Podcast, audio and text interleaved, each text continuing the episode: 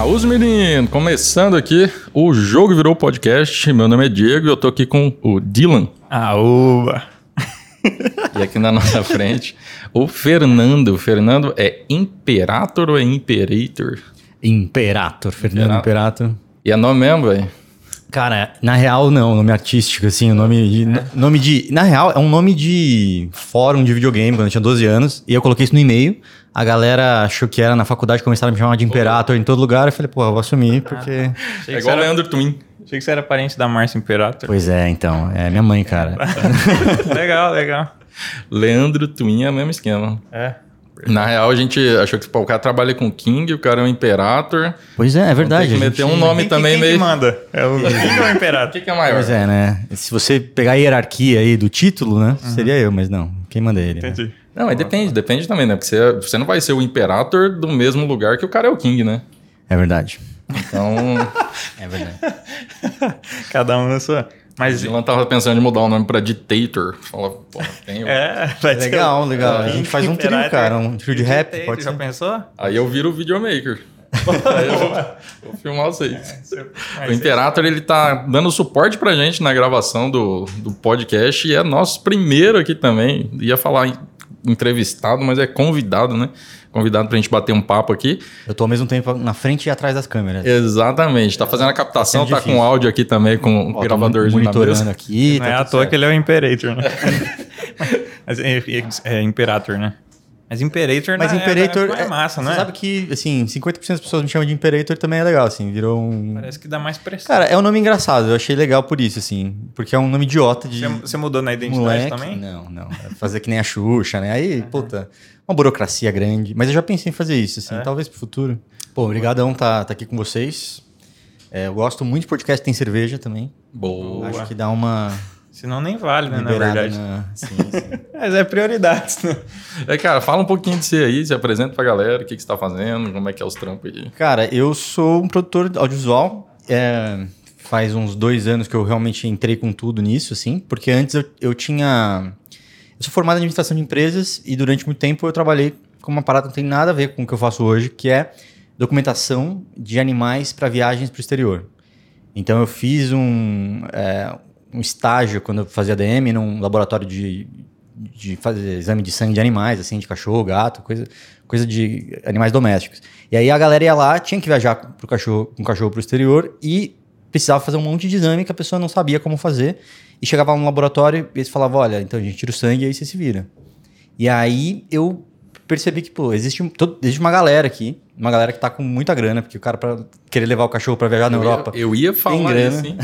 Puta trampo pra madame, né? E é mais difícil Não do é que... qualquer pai de pet ou mãe de pet que consegue fazer isso.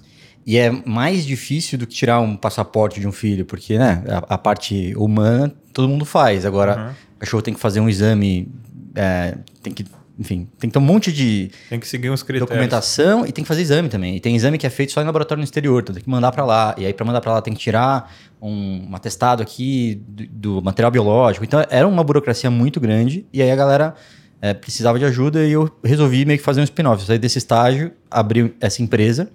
E aí, durante. Eu, eu falei assim: ah, quando eu estiver ganhando mais que o estágio, eu saio, né? Que era 600 reais. Então, eu falei, pô, saí em dois Não meses. demorou. Não demorou. Uhum. E aí eu consegui viver disso durante uns 7, 8 anos. E até que deu merda, assim. Chegou uma hora que é uma responsabilidade muito grande e a galera não, não tá disposta a pagar essa responsabilidade. Então acaba sendo assim. É foda. A gente fazia, sei lá, cada 100 que a gente fazia, dava merda em um. Puta, era o fim do mundo pra pessoa, porque ela tá, imagina, uma família de mudança pro exterior, vendeu carros, vendeu carro, tá lá no aeroporto, ela, os cachorros, e a pessoa não consegue embarcar, assim, com o cachorro. Tem que ficar pra trás, e aí tem que refazer exame, às vezes demora um mês, então eram tragédias que aconteciam, assim. Tá, só, pra, só pra entender, você trampava primeiro num laboratório que fazia esse serviço, e aí você abriu tipo uma consultoria pra intermediar. Basicamente, os laboratórios todos de São Paulo, nenhum fazia esse serviço. Né? O que eles faziam era, eles só coletavam sangue e falavam, olha, você que se vira pra fazer todo Ah, o a resto. responsabilidade era do, É. do dono do cachorro, no caso, de fazer o processo. Exatamente. E aí, E aí o teu estágio era num laboratório, num laboratório desse tipo. era. Ah, você Era identificou a demanda que existia e aí. Ah, entendi. Exatamente. É. Eu era, cara, estagiário lá era tipo assim. realmente um ajudante meio do administrativo, na real, assim. Ficava... Estagiário padrão. É, a gente ficava, na real, assim, digitando o exame, entendeu? Tipo, chegava lá o, o, relatório, tem 50 exames de fezes, positivo e negativo. A gente ficava lá colocando no computador e tal. E, e aí eu vi essa, essa demanda mesmo. É uma demanda que, muito específica que ninguém tinha. Tipo assim, o laboratório não tinha é, motivação suficiente porque é um mercado pequeno, né? Mas para mim, que, que tava ali, era uma oportunidade legal. E aí eu comecei com um sócio de dentro também, que também era um cara da mesma situação que eu ali. E a gente começou essa empresa e, cara, vendeu bastante, assim. Teve época que a gente fazia 20, 30 por mês. É, eu cheguei aí numa conferência, porque aí eu descobri, né? Porque no Brasil não tem, mas no mundo inteiro tem esses profissionais de documentação. A gente, eu, Como é que é o nome do, do Cara, do, do é cada lugar tem, tem seu nome, assim. É, o nome do trampo. Para explicar mais ou menos, eu chamava de despachante de cachorro, uhum. que era mais fácil, assim. Mas porque não tem um nome exato disso, né? Mas as empresas eram empresas, às vezes, de importação e exportação animal. Né? E tinham empresas do exterior que faziam assim, cachorro e gato era uma parte, mas fazia muito cavalo, gado e tal. Tipo, Imagina. Gado pra, é. pra leilão. Pra leilão, pra. Você poderia chamar de documentator, né? Documentator. Fernando Documentator. O nome da empresa era Doc Dog. e, a... e aí, cara, Deu muito certo, assim, durante uma época. Eu cheguei aí para Hong Kong, numa conferência internacional lá dos caras. Tipo, foi uma época que a gente conseguiu chegar no, nos lugares, comecei a fazer parceria. Teve uma época que, que é, o Brasil, ele não é, é, ele não é considerado um país livre de raiva. Então, muitos países têm restrições para levar cachorro. Então, por exemplo, a, a Europa, você precisa, o cachorro precisa ficar em uma quarentena, entre aspas, de 90 dias, né? E você tem que fazer o exame de sangue, esperar 90 dias para ver se não dá nenhum sintoma e, depois tirar a documentação final. Fazer um, um exame para ver se o cachorro tem os anticorpos de verdade e aí depois ele, ele pode ser liberado. Mas alguns países nem com isso. Assim. A Austrália, por exemplo, não aceitava animal brasileiro de forma alguma. Assim. Se o animal tivesse lá benzido pelo Papa, não adianta. Então a gente fazia uma transferência do cachorro para Argentina, deixava o cachorro lá seis meses num canil. E aí lá ele ficava ele era naturalizado argentino e de lá ele podia viajar para Austrália. Caramba. É então, é igual o pessoal tá fazendo hoje para entrar nos países, né? Hoje na, na pandemia para quem é. tá assistindo, fica um tempo em locais chave ali para poder ir para um país que não dá para ir direto. É, exatamente. E, tipo, a quarentena eu comecei a, a, ver como era a quarentena uns 10 anos atrás. Ah, Foi todo um prelúdio para agora. Já estava né? já tava prepar, mais preparado que a maioria das pessoas. É, mas naquela época, pelo menos, ainda os assuntos faziam um pouco de sentido, assim. Uhum. A coisa da vacina, dos anticorpos, hoje em dia tá meio assim, ah, você tem anticorpos? Foda-se, toma vacina de novo. E se, se, bem também que o cachorro ele sempre tá de quarentena, né? De lockdown, na maioria das vezes. É verdade. Ele pode ele sair tá de vez em quando, tá? mas tem, tá, tem lugar tem que tá hotel, assim tem também, hotel né? pra cachorro, daqui a pouco tem bar pra cachorro. Mas então, ele não, não, pode sair livre na rua. Não, mas um dia vai ter problema. Naquela época era o cachorro que usava focinheiro e o dono não. Agora é, agora é o contrário. o jogo virou. O jogo virou. o jogo virou, exatamente. Tcharam, você tinha que ter uma musiquinha assim, toda hora que fala, o jogo virou. Tcharam. Então, uma Verdade, marca deixa um botãozinho aqui já preparado. Já, depois na gravação a gente Não, é, vai estar registrado. É agora tá começo, tá é só o começo, tem muita coisa para melhorar. Sim, vocês já viram o primeiro episódio do Flow? Já, já Gosta, uma tipo parte, assim, né? Tecnicamente, é, assim, né? É, é, os caras vão evoluindo, colocou uma caixinha aqui, um celular aqui, um celuar aqui, né? É, pode crer, é verdade. Colocou na frente, assim, é. do outro. e os dois sem assunto e ligamos, ok, tá é. valendo. É. é. o melhor cenário possível, na minha opinião. Sim. É que, na verdade, eu, eu tava pensando nisso. Tipo, os caras, eles vão numa, numa evolução natural. Cara, quantos episódios os caras fizeram já? Sei lá, uns 400 500 episódios. Não, não tem como não ficar natural. É igual o, o Jovem Nerd e tal. Os cara, o Nerdcast, os caras contam a história da vida, porque é tanto episódio que os caras já têm também, Sim. que não tem como. Vira natural a parada, né? É, e tudo que você faz 400 vezes, é, espera-se que você tenha melhorado um pouquinho é... depois de fazer 400 vezes a mesma coisa, né? Não. Imagina, você faz 400 Se a cada bolos... 20 você melhorar um negocinho... Pois é, lógico. Então... Eu acho que é constante, né? Não é, tem como, sim, você vai, vai melhorando. Cara, então você fazia administração, foi trabalhar com despachante de cachorro. Isso. É, interessante ouvir a história, cara, e, e, a gente nem tinha conversado antes, né? Uhum. Mas a minha pegada é a seguinte, cara.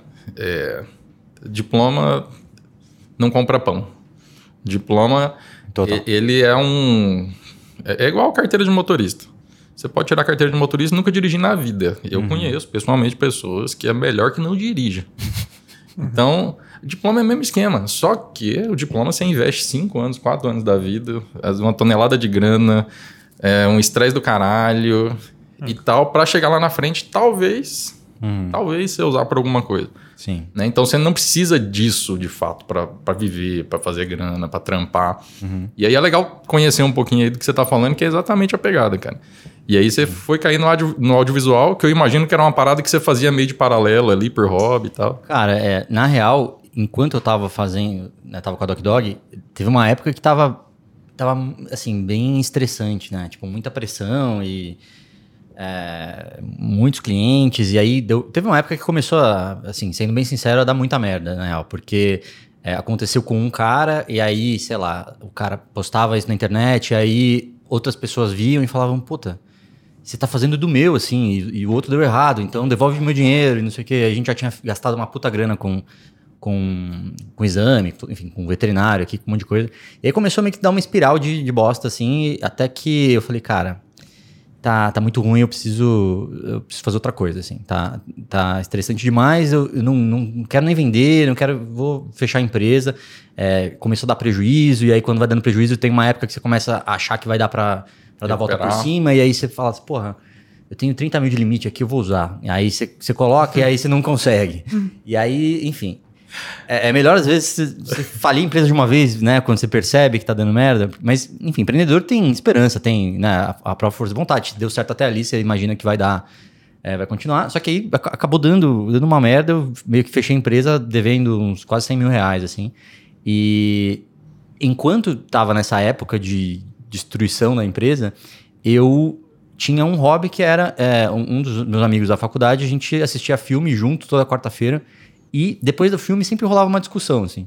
E a discussão às vezes era mais legal que ver o filme, né? Tipo, a gente viu o filme e depois ficava conversando com. Porra, ó. e depois ficava conversando sobre o filme. É e, nostalgia. E ficava massa, e era massa caramba. A gente, aí um dia a gente falou, cara, por que a gente não grava isso aqui, essa conversa, e solta isso como um, um alguma coisa no YouTube? Um clube da parada. E quando que era isso? 2009, 2010, então, cara. Então, e, tipo, nem, a internet nem era bombada do jeito que é hoje. Não, vocês é. estavam pensando em gravar pra. É. A gente começou esse canal chamado Wednesday Movie Night, porque a gente fazia. Toda, era toda quarta-feira à noite a gente se reunia na casa do Rod. E aí deu certo. Assim, deu certo pra gente. Era uhum. legal pra caramba gravar. A gente gravou uns 11 episódios, mas bem toscão, assim. Uhum. Pra você ter uma ideia. A câmera ficava mais longe que aquela ali, porque é uma sala grandona do Rod, assim. A gente deixava a câmera lá e o áudio também era gravado da câmera. Então. Excelente. Era, era os vídeos do Bin Laden, assim, pedindo Sim. resgate, era mais, mais bem feito que o nosso, assim. Excelente referência, inclusive. E aí a é. gente é, começou, mas aí você começa a pegar, você começa a ver o que dá certo, tentar melhorar uma coisa aqui, outra coisa ali e tal. E eu comecei a ver que eu gostei de fazer vídeo, né? Aí teve uma época que a gente tá, fala, falava muito sobre cinema, a gente falou, a gente tá falando um monte de coisa aqui e a gente nunca estudou sobre cinema. Vamos fazer um curso, alguma coisa pra gente ter um, alguma base, pelo menos, né? Ver o que a gente não sabe e tal.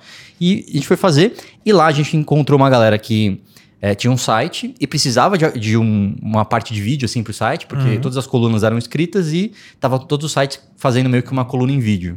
E aí a gente começou, é, a gente foi convidado para esse site, a gente começou com três pessoas e aí um deles saiu porque ele foi passou num concurso na Petrobras, foi morar no Rio de Janeiro, e a gente encontrou outro cara nesse curso, que é o Bruno, e ele virou um dos nossos parceiros assim. Então era três pessoas no canal e virou o canal Os Bons Companheiros, é, por causa desse curso de cinema que a gente fez.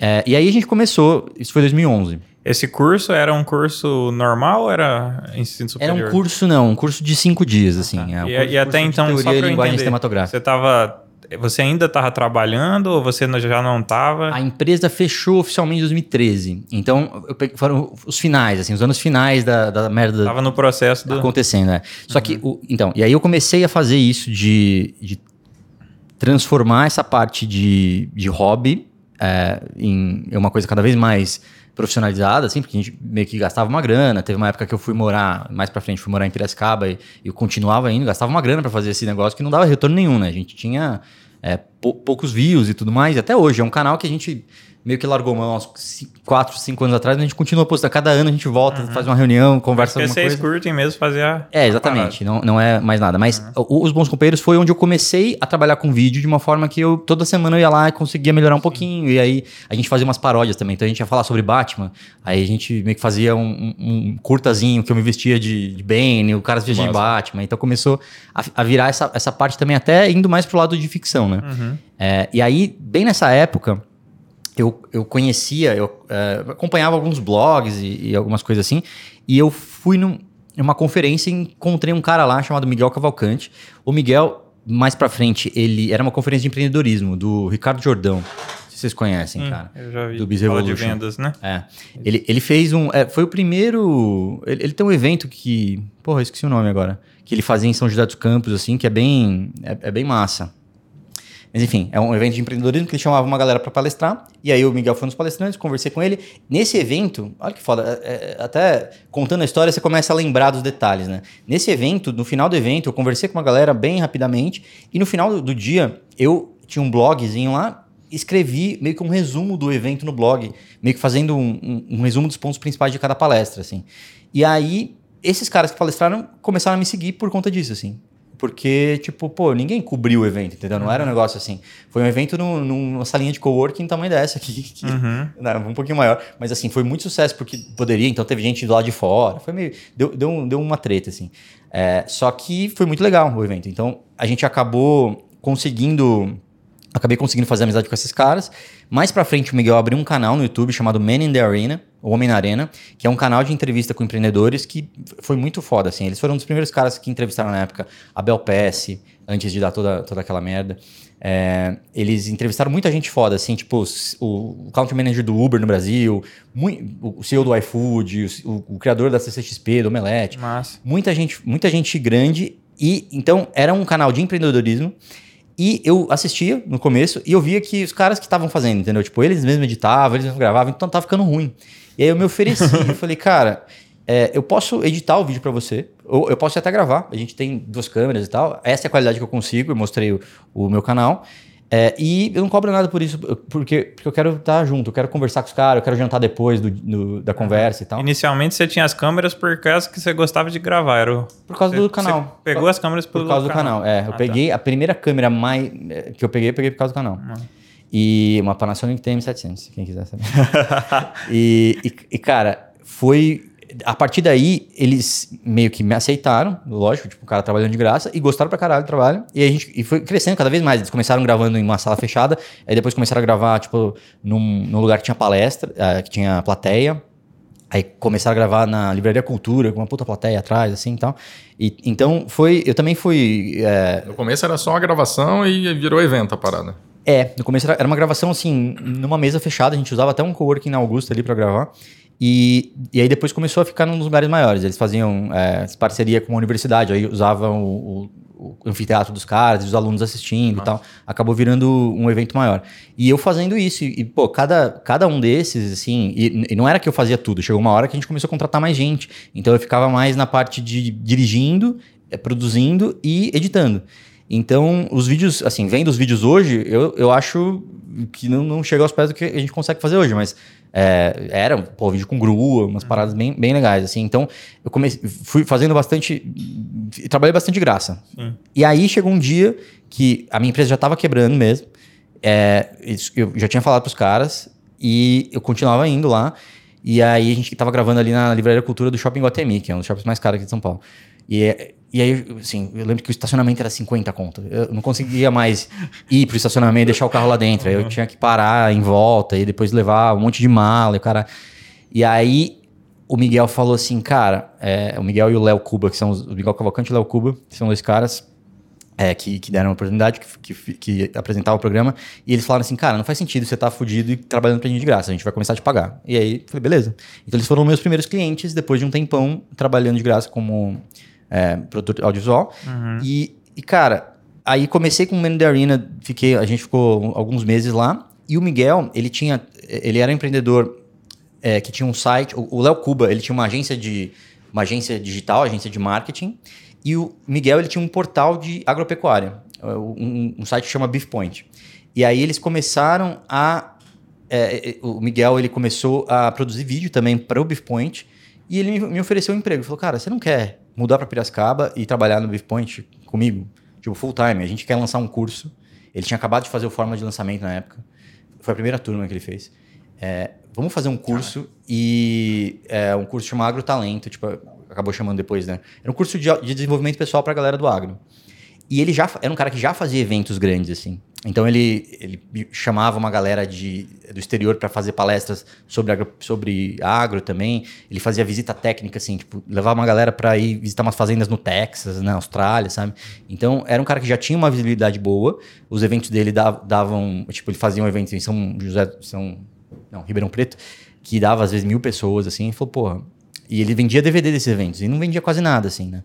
E aí um dia ele pegou e fez um lançamento semente, um lançamento relâmpago, é, só com e-mail, sem vídeo nem nada, e tipo assim, vendeu o que não vendia, é, não, não, posso falar números assim, mas uhum. vendeu o que, que vendia em, em, em, dois anos, vendeu num fim de semana.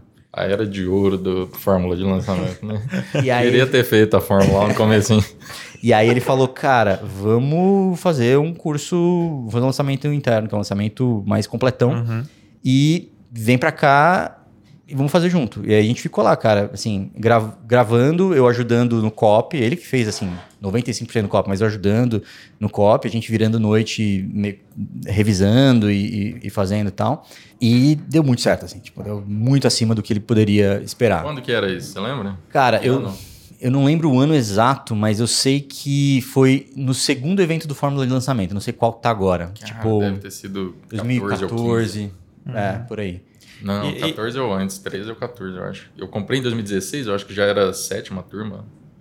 Oitava turma, um negócio É, assim. acho que era por aí. E a faculdade? Que, eu não entendi, você terminou ou você é que, pra mim, a faculdade Parou. foi um ponto meio relevante. Assim. Mas você, termina, você chegou a terminar ela terminei, só pra saber? Terminei. Eu fiz uhum. administração no Mackenzie. Já comecei mesmo, né? Porra, vou terminar, né? Não, cara, é que, pra falar a verdade, assim, quando eu comecei a, entrar, a tomar contato, por exemplo, com... É, tava uma época que, na parte do marketing, né, tinha muito... É, tava nascendo o Google AdSense, AdWords uhum. e tal. É, e ninguém falava sobre isso na faculdade, assim. Então eu achava estranho, porque os meus professores, que eram uma galera muito foda Sim, e tal. Referência. Né? É, os caras, tudo bem. É óbvio que você precisa entender os conceitos é, mais importantes, precisa entender a história da coisa e tal. Mas eu percebia que era uma coisa muito geral. E a administração, por natureza geral, porque Tipo, ele te prepara para fazer um monte de coisa. Então tem matéria de RH, tem estatística, tem matemática financeira, tem economia, e aí tem é, gerenciamento de pessoas, já falei isso? Não. Enfim. É, é, muita coisa, é muita coisa muito aberta. E aí, você, se quiser alguma coisa, você que se aprofunde mais. Uhum. Então, assim, a gente teve quatro trimestres de marketing e nunca falava sobre Google Ads. E eu achava estranho, porque eu, eu, eu assistia muitos, sei lá, lia muita coisa na época, uhum. era, mais, era mais blog. É, oi? Conrado Adolfo. Conrado Adolfo, Mindset Empreendedor. é, eu, Mas lá até, da sua turma, tipo, só você achava isso estranho? Você comentava com alguém? Como é que era? Cara, eu fui. Eu fui. É que o, Mackenzie tem muita gente que, é, que a família tem muita grana, então é, eles estão mais pre se preparando para coisas gerais mesmo, assim, ou para ir trabalhar num banco, e aí no banco você aprende mais ou e tal. negócio da família, alguma O negócio da família, então tinha gente que tinha, tinha gente na minha sala que tinha, é, sei lá, a família do, do, do, cara da Lorenzetti, tava lá, o cara, sabe, isso outras famílias também. Então o cara realmente está se preparando para assumir, ou muitas das pessoas que estavam lá queriam trabalhar em banco, assim. Então, tipo, tem galera que eu vejo no Instagram da galera, o cara trabalhando no, banco suí, bancos suíços, é, tipo, morando fora do Brasil, na área de finanças, assim. Então tem, tem muito essa parada. É, mas eu era o único, eu era um dos únicos que queria minha empresa mesmo, assim. Eu lembro que eu era a única pessoa que tinha uma empresa na, na, na faculdade. E aí eu lembro que numa, numa aula de empreendedorismo, eu quase, eu quase tomei. É, tipo, eu quase fiquei nessa matéria, assim. era o único que. E era o único é, que por empresa, isso, né? você, você, é. é que você trabalha. Tava trabalhando, porra. Nossa, essa foi. Excelente. É faculdade, cara. Essa é, uma... é, faculdade, velho. E da, da, minha sala, enfim, faculdade. Mas assim, fiz muitas amizades. Lá foi muito massa, assim. É... E o professor, o professor tinha empresa? De empreendedorismo tinha empresa. Acho que é um, é um pré-requisito é. dos professores de... Pode ser, né? E é foda. E eu lembro que ele viu sair uma matéria no, na revista do empreendedor sobre a minha empresa de, de cachorro, né? Hum. E, e aí, tipo, tinha lá na, na biblioteca da sala e tal. E eu levei, levei um dia assim pra mostrar pros meus amigos e meio vazou. o professor, porra, nossa, muito bom, nota 4. Reprovei ele. Exato. Mas talvez ele tivesse certo, porque ó, depois a empresa faliu, entendeu? Não era tão bom assim. É, ele é que ele já é. sabe. Esse cara não entende nada. Faturava em um mês o que ele ganhava no ano? Faturava. mas... Não era tanto assim, não. Mas, cara, e aí, nessa época, é, conheci muita gente massa, assim, é, sei lá, Fiz, fiz as amizades, por exemplo, com o, o Rod Parra, que é o cara que começou o canal comigo, era da faculdade. Então, é, é um dos motivos de eu ter entrado para a área. A gente nunca sabe, né? Os, as portas que vão se abrindo e tal. Então, lá atrás mesmo, quando eu comecei, eu falei, ah, eu faço de graça para vocês essa parada. Eu nunca imaginei que isso depois ia virar minha profissão. Uhum.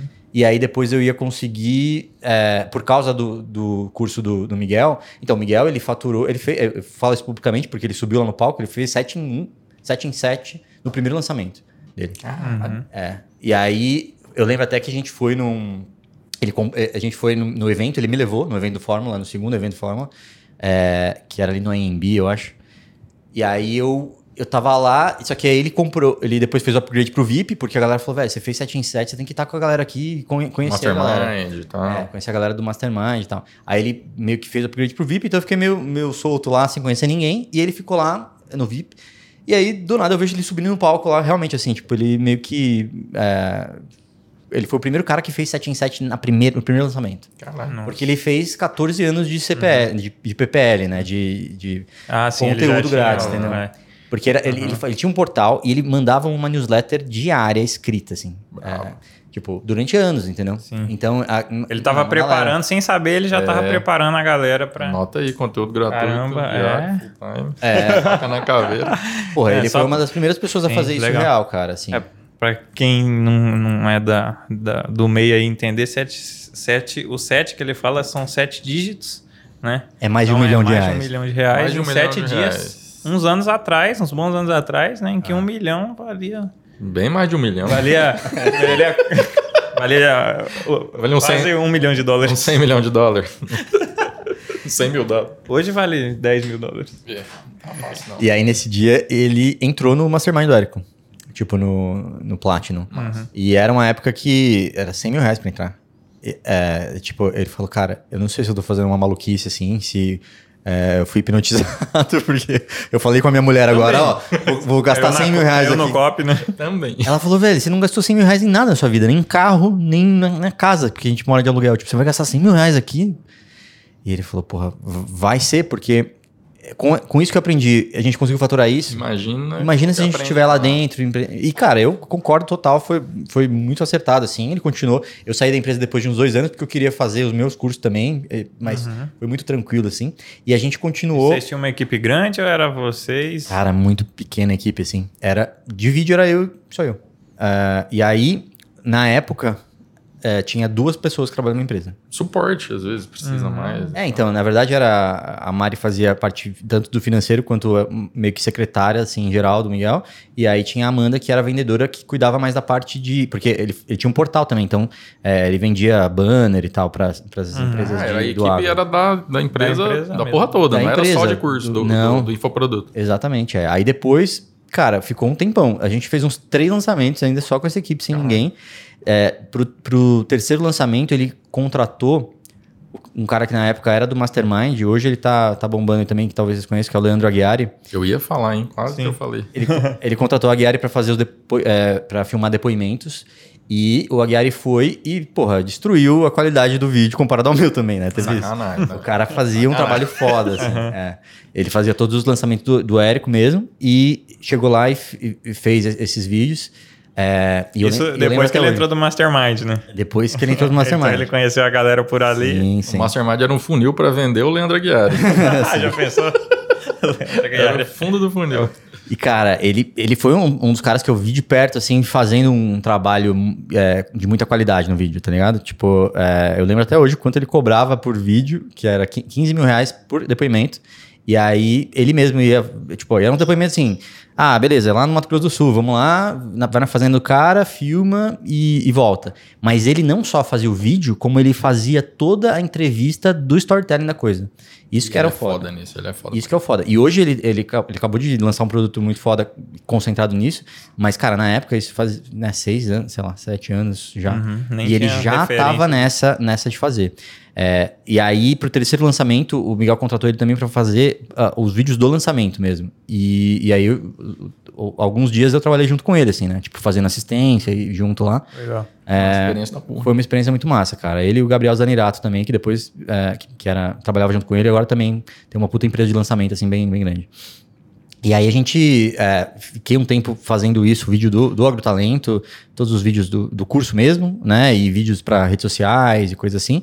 E depois saí de lá com a cabeça assim, não, não, minha cabeça não era ser produtora de visual, era fazer curso. Né? E aí fiquei pensando o que, que eu poderia fazer, que, tipo, que curso que eu poderia fazer é, dado o meu passado, né? É, e aí eu saí, eu queria fazer um curso sobre produto cinema. seu mesmo. Um produto meu mesmo, né? Uhum. Então era uma época que, na real, a galera tava lançando qualquer coisa, assim, tipo, com e sem experiência. Eu hoje não faria o que eu fiz na época, que eu fiz um congresso, Congresso Nacional de Cinema. Uhum. É, deu certo, tá ligado? Até hoje ele existe e ele tem alunos, a gente tem, tipo, mais de 300 alunos que pagam mensalmente até hoje. Aqueles é, conas que, que é, Ah, que na época eram os primeiros... Alguns. É, porque o, o no, no forma de lançamento, para quem não sabe, é, para a pessoa lançar um produto e às vezes a pessoa não tinha produto. E aí, e, essa era a resposta do Érico para isso. Assim, ah, você não tem produto, você pode convidar uma galera, entrevistar essas pessoas, fazer um evento online. É, esse evento vai ser grátis, só que aí você vende depois o pacote disso, é, uhum. a gravação para as pessoas, né? E aí os dois primeiros eu fiz, assim, vendendo cada um por 200 reais. E o terceiro eu falei, cara, por que, que eu não faço um, uma parada recorrente? E aí eu comecei a cobrar R$29,90 por mês Hum, é, uma assinatura. Virou uma assinatura e virou durante anos, assim. Até hoje, na real, ainda é. É que, é que aí eu não, eu não foco mais nele. Ele vende meio automático já, tá muito tempo lá e, e ele tem, tipo, 120 palestras sobre cinema, Mas teoria tudo e linguagem tem, tem campanha rolando? Teve, teve muita campanha rolando durante uns três anos, mais ou menos. E aí depois eu tirei o pé para com, começar a fazer um outro lançamento, que é o Missão Filmmaker, que é um lançamento sobre é, produção de vídeo mesmo. É, e aí foi numa época que eu comecei, eu fiz isso e comecei a pegar clientes de vídeo e aí eu comecei a pegar gosto por fazer mesmo assim, porque o, o meu depois eu posso voltar, mas a minha experiência uhum. maior com, com relação a isso era mais em canais do YouTube meus e das pessoas que eu fazia é, e teve uma época que eu comecei a fazer ficção, tipo fazer curta-metragem, né, com alguns amigos meus e tal. A gente fez um projeto que a gente fez um piloto de uma série, que foram 19 diárias para gravar, assim, um negócio Caramba. pesado, de gravar muito externa. Foi. foi... Tem uns projetos aí já também do É, então. A gente teve, teve bastante. Brinquei bastante, assim. Brinquei não, mas era, era bastante trabalho que era mais voltado para ficção, porque, né, eu trabalho, queria trabalhar com cinema, assim. É, e aí eu comecei a ver que, meu, é muito legal produzir vídeo, porque cada dia você está aprimorando mais a técnica e ao mesmo tempo eu consigo financiar os meus investimentos em equipamentos, né? Então, é, vou colocando cada vez mais dinheiro da empresa em equipamentos, switcher, gravador, microfone, câmera, e isso vai sendo um looping positivo, assim. É, além do que, trabalhando para as pessoas, fazendo isso que, que a gente faz, meu, você vai pegando muito mais experiência prática técnica mesmo, assim, de Nossa. tipo é, áudio, por exemplo. Que tipo de microfone, o que, que, que faz bem pro áudio, o que, que não faz, para tratar e não tratar. Então, comecei a fazer, a focar em praticar bastante primeiro, para depois relançar de novo o curso. É, então, a gente está uns seis meses sem abrir carrinho. É, tem 40 alunos já o curso, sim, do, dos, dos, lançamentos passados. A gente, fez, a gente uhum. lançou um, uma vez real e algumas vezes só para lista interna mesmo dos, dos alunos do, do, clube, que é o, que é o outro produto sim. menor. Mas, cara, ainda é uma parada que, assim, basicamente, acho que tá meio confusa toda a história da situação, só que, basicamente, hoje, a, a minha parada é produzir vídeo é, e ensinar é, isso que eu tô aprendendo é, com uhum. as lições que eu aprendi do cinema, porque teve é, essa época de quando eu saí do, do, do Beef Point e comecei a fazer as minhas paradas, teve muita experimentação. Então, tipo, eu, come, eu fiz o Conacine, fiz esse, esse congresso, é, e eu também fiz um outro curso que não tem nada a ver, porque eu falei, porra, é, cinema é muito hobby, a pessoa não vai comprar um curso para aprender a assistir filme melhor. E eu pensei, o que, que eu sou? Eu sou formado em administração. Pô, vou fazer um curso de gestão financeira para pequenas empresas, coisa básica que todo mundo precisa, assim. E lancei isso, assim. Só que não era uma parada que eu queria ficar indo atrás ativamente, não era uma parada que eu ia eu, que eu queria ser conhecido por isso, então eu ficava uma coisa que meio... você achou ali que dava para fazer. É, você procurar na internet ainda tem esses vídeos lá, mas assim, hum. eu não eu não, não dava tesão. Não, vou procurar depois. É, eu, eu não dou, eu vou procurar depois.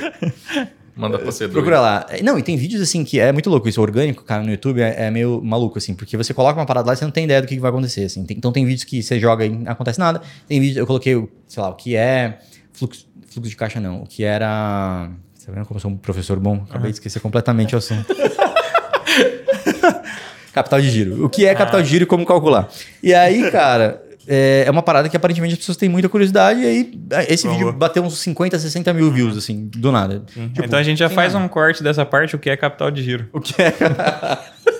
Excelente. deixa aí a galera per... deixa, deixa o link do, do, do Fernando explicar. Já. Já deixa o link do curso, já. É, já arrasta pra cima já. arrasta pra cima aí que... Cara, então você trabalhou de graça, velho. Valeu a pena é. trabalhar de graça. Quanto tempo, você lembra? Cara, trabalhou de graça? Que era assim, era uma gravação por mês, então não, também não era aquele negócio, né? Tipo, porra, tô dependendo disso para viver, assim. Mas é uns um ano e meio, talvez dois, eu não sei. Nossa. Pode continuar de boa? Tá. É, estilo, estilo flow mesmo, foda-se. tá. É isso. E, cara, eu, eu acredito que qualquer pessoa que não tem nada acontecendo, tipo, o seu tempo vale quanto você está ganhando por ele. Se você está em casa parado e não consegue, e, e não tem nada para fazer, e não tem ninguém que queira o que você está fazendo, acho que trabalhar de graça é uma forma válida de você se colocar e trocar o valor que é a sua, o seu o que você tem para fazer ali, que é o que você sabe, por um, é, oportunidade de conhecer as pessoas, ser útil de uma alguma forma. Uma forma de investimento. Né? Uma forma de investimento. E eu percebo que isso aí, aqui no Brasil pelo menos, está se popularizando por agora. Até porque tem muita gente que começou assim, que está chegando... Não, mas está tá no processo da popularização agora. Porque tem muita gente já, é, relativamente muita gente que começou assim e tem resultados a, a ponto de, de falar, eu comecei assim, você também pode começar. Agora, uhum. pelo que você falou, você começou assim faz um tempo já e talvez não, não tinha nem muito esse. Isso aí foi uma coisa que veio de você? Você. De trabalhar de graça? É, você aprendeu em algum lugar ou você não tinha intenção nenhuma de trabalhar para os caras depois? Como que foi isso daí? Cara, eu não, eu não sei. Na real, assim, eu posso. Eu, eu acho que foi uma coisa natural, assim, de tipo, ah, eu quero. Eu, eu consigo fazer isso. É, eu gostaria de estar tá lá com os caras é, só pra estar tá lá e, e, realmente, assim, os, os jantares que tinha depois com a galera que tava lá, pô, era muito massa, assim. É, só de ver eles conversando sobre as, as, coisas que eles conversavam, entender qual eram os problemas, qual era o foco daquelas pessoas, assim, eu acho que é, é mais importante para quem quer aprender, entrar numa profissão e se desenvolver profissionalmente. Você tá junto das pessoas que estão dando certo, estão fazendo acontecer, do que o dinheiro que você recebe. E eu acho que existe um, uma problematização de trabalhar de graça, porque é uma mentalidade brasileira de que não, é Sim. exploração e tal. Uhum. Eu vejo até hoje, tipo assim, qualquer vaga, cara, qualquer vaga que se posta em fórum audiovisual, que qualquer salário, assim, a galera dá risada, ah, você tá explorando, cara. Tipo, falo, velho, se existe gente que tá trabalhando por esse valor, é porque eles se beneficiam disso, assim. É, é, é, bizarro, porque isso atrasa as pessoas, porque aí você fica nessa de não, não vou trabalhar de graça. Você fica em casa sem fazer nada é, não desenvolve suas habilidades, porque a única forma de você ficar melhor no que você faz é trabalhando. Né? Ou você faz para você mesmo, ou você faz para outra pessoa. Para outra pessoa, às vezes você vai ter acesso a equipamentos que você não tem, é, a contatos e tal. Pelo menos na minha área, mas eu acho que toda área, assim, indicação é, é 60%, é, 70% de qualquer negócio. Muito, muito. Porque você está fazendo, a outra pessoa consegue ver a qualidade que você está fazendo a partir dali. Né? Então, por exemplo, vocês, vocês viram meu trabalho por conta dos vídeos que eu faço para o King. Isso. É, cara, eu não estou fazendo de graça, mas uhum. eu estou fazendo ali, estou aparecendo, eu estou ali, vocês estão vendo o resultado do trabalho. Se eu tivesse que te convencer de que eu faço um bom trabalho e tal. Tipo, você não pediu portfólio. Fazer uma code call, né? Fazer é, ligar, oh, então, você precisa de vídeo e tal. É muito difícil é, desenrolar as coisas assim. Então, quando existe uma confiança na capacidade, na competência, é muito mais fácil, assim. E, na real, não é nem uma coisa muito novidade, assim. Sei lá, na Idade Média, a forma de você entrar em qualquer profissão era como aprendiz, né? Você tá do lado lá, quero ser o quê? Carpinteiro. Senta aqui do lado e assiste o cara fazendo. Você vai aprender, né? É, uma hora ele deixa, ele vai mandar você ficar só varrendo durante seis meses, depois você você pega o negócio, coloca aqui, você vai, vai melhorando e vai aprendendo. Mas eu acho que no, no Brasil a parada é mais briga de classe, tá ligado? Uhum. Briga de classe. É o, o dono da empresa, empresário maligno que tá explorando o trabalhador. Né? O cara ele não vê é ganho, ele não vê ganho na parada. Né? É, teve uma vez, eu não sei se foi no grupo da empresa ou algum outro grupo que a gente postou um, um grupinho, acho que do Rafa Velar falando. Foi, foi. Tipo assim, ele, o cara, o Rafa Velar falava de não pagar uma faculdade. Uhum. Cara, você quer fazer o quê? Marketing. Beleza. Então, ao invés de investir na faculdade, você pega e paga o dono da, da agência. Da, a da melhor agência da sua cidade. É, fala, velho, eu vou te assim, pagar aqui tanto por mês, que é o preço da faculdade, pra eu colar no C aqui, ó. Você deixa eu aqui. Quantos uhum. dias por semana eu puder, eu vou vir aqui, eu vou te acompanhar, eu vou estar dentro da agência, eu quero ver como é que funciona. Caralho, muito mais prática a experiência, né? Se pá, num ano o cara tá. Eu concordo total. Sim, mais aí preparado. O, o, cara compartilhou no grupo zoando, tipo. Falou: olha esse cara da internet. Ah, que... É, é verdade, não foi a gente que postou. É. Uhum. Já postaram pra zoar, entendeu? Falar lá, vai trabalhar de graça. Tipo, é uma pessoa que tá próxima a nós relativamente e ela uhum. tinha uma visão desse tipo. Entendeu? É, não, então, mas é a questão da. da é cultural a parada. É. é. eu acho que o maior problema do Brasil é cultural, assim, porque é tudo, tudo parte desse ponto, né? É, a partir do momento que as pessoas têm valores que valorizam o trabalho duro e, e aprender e melhorar e ter produtividade, puta, é outra história, assim. Eu tava lendo recentemente a biografia do Henry Ford. Cara, é um dos livros mais foda que, que existe, assim, que eu, que eu já li. E é uma coisa muito simples. Mas é um cara que começou com uma garagem e foi melhorando o carro dele a ponto de ter 200 mil funcionários produzindo carro pra caralho. O cara basicamente inventou o carro moderno, né? É, então, é, inventou várias formas novas de produção processo e tal. De produção. Processo de produção. Na faculdade a gente estudava o Henry Ford, mas sempre com aquela, aquele comentáriozinho do professor. Sempre ah, dá. É, é um trabalho alienante, o cara não fazia nada. Não, inclusive talvez ele seja mais conhecido por isso do que pelo pois carro é. em si. E, cara, é, é muito. O foda de ler as palavras dele é que é muito louco, porque é um livro que está em domínio público, só que é muito pouco conhecido. Eu vejo até muito ser muito pouco comentado. Não sei nem porque eu acabei. Ele e os outros. Chegando nele. Ele e todos os outros livros são. É, é são muito pouco comentados. é que tem livro da moda que, que vai, né? É, tem livro um... que bomba, vira best-seller organicamente, vamos dizer assim. E esse ficou meio, meio esquecido, assim. E é muito louco porque ele estava vendo ali uma mudança cultural nos Estados Unidos, porque, cara, o século XX é muito louco isso pensar, mas o século XIX pro século XX, tipo assim, final 1850, 1880 até 1900, começando ali, foi uma época de uma efervescência tecnológica muito grande, assim. Tipo, os caras inventando. O cinema foi inventado nessa época, energia elétrica, imagina, tipo, é uma mudança muito abrupta, assim. Até eu acho mais do que a gente tem hoje. Né? Hoje é muito foda, a aceleração da tecnologia é muito grande, mas assim, ah, o seu telefone era desse tamanho e virou desse, tá ligado? Tipo, não é um negócio que é, tá, tá sendo uma coisa exponencial. Na época, você foi de andar de cavalo para andar de carro, e depois andar de carro para andar de trem, e aí de balão e avião. Então é um negócio assim, que a gente pensa assim, ah, 1900, pô, os caras não tinha tecnologia, mas ao contrário, era, era uma inovação gigantesca. Uhum. Assim. É, então, era uma mentalidade muito de prosperidade. Os Estados Unidos ficaram, viraram o país mais rico do mundo é, em 50 anos, assim só trabalhando, inovando, inventando telefone, o caralho. E aí chega uma época que as coisas começam a, a, a, ter um embate cultural, né? Que é meio que a época que, que você tem a Revolução na União Soviética, ali 1914, 1917 e tal. E aí você começa a ter meio que essa, esse embate político mesmo. É, e, e o Ford fala muito disso no livro dele. E você vê infelizmente, a, esse assunto sendo muito tratado nas biografias dessa galera dessa época, assim. Então você pega a biografia do Walt Disney, a, a, Disney quase quebrou uma época porque é, os sindicatos meio que estavam falando que o Disney estava explorando as pessoas e tal, porque nananana. E, e assim, você é, vai olhar realmente os fatos, não tem nada disso, assim. Uhum. É, e a mesma coisa o Ford é, ele, ele teve um, uma visão, e você vê ele fazendo algumas críticas ali, oh, valeu, é, algumas críticas ali que são críticas que valem para hoje, mas eram mais sobre a mentalidade do que sobre realmente política e tal. Mas ele estava vendo a, a, a, mentalidade americana meio que dando uma, uma caída, assim. É, e eu acho que o que fez eles virarem o maior país do mundo, né, o país mais rico do mundo, tipo assim, em 1920, os Estados Unidos era o país com o maior PIB de todos, assim. Muito antes de guerra, muito antes de to todas as outras coisas. E, e, cara, eles viraram uma, uma potência, e, e, aí viraram uma potência cultural também, né? E aí tem, tem Hollywood, tem rock and roll, jazz, blues, stand-up, tipo, é, cinema, cinema americano.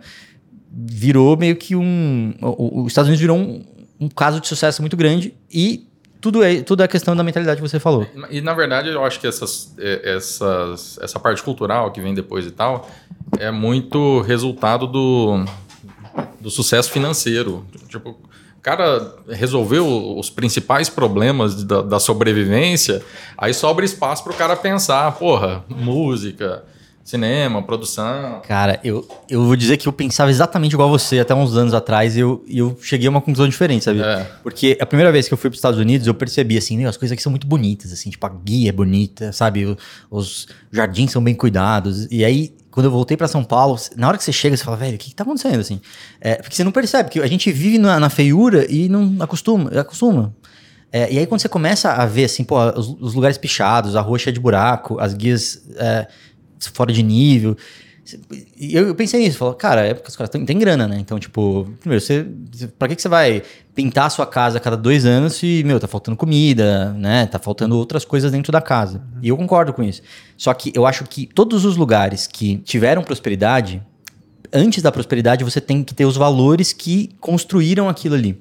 Então, tipo, no caso dos Estados Unidos, é um valor muito de presbiteriano mesmo, de trabalho duro, de, de que sacrifício, de que é importante você contribuir com a comunidade, tipo, de que quem não trabalha é inútil, coisas meio assim, hum. né? Meio forças que foram transformando os Estados Unidos no que eles estão. E aí isso trouxe a, a parte financeira. Entendeu? E aí depois isso trouxe mais aspectos é, culturais melhores ainda, assim. Uhum. Eu vejo, por exemplo, que né, na Europa, que é, é um lugar que já foi né, o berço da civilização, um dos lugares mais também, tipo, mais ricos do mundo e tal, que hoje está decaindo há anos e anos e anos, assim. E existe muito.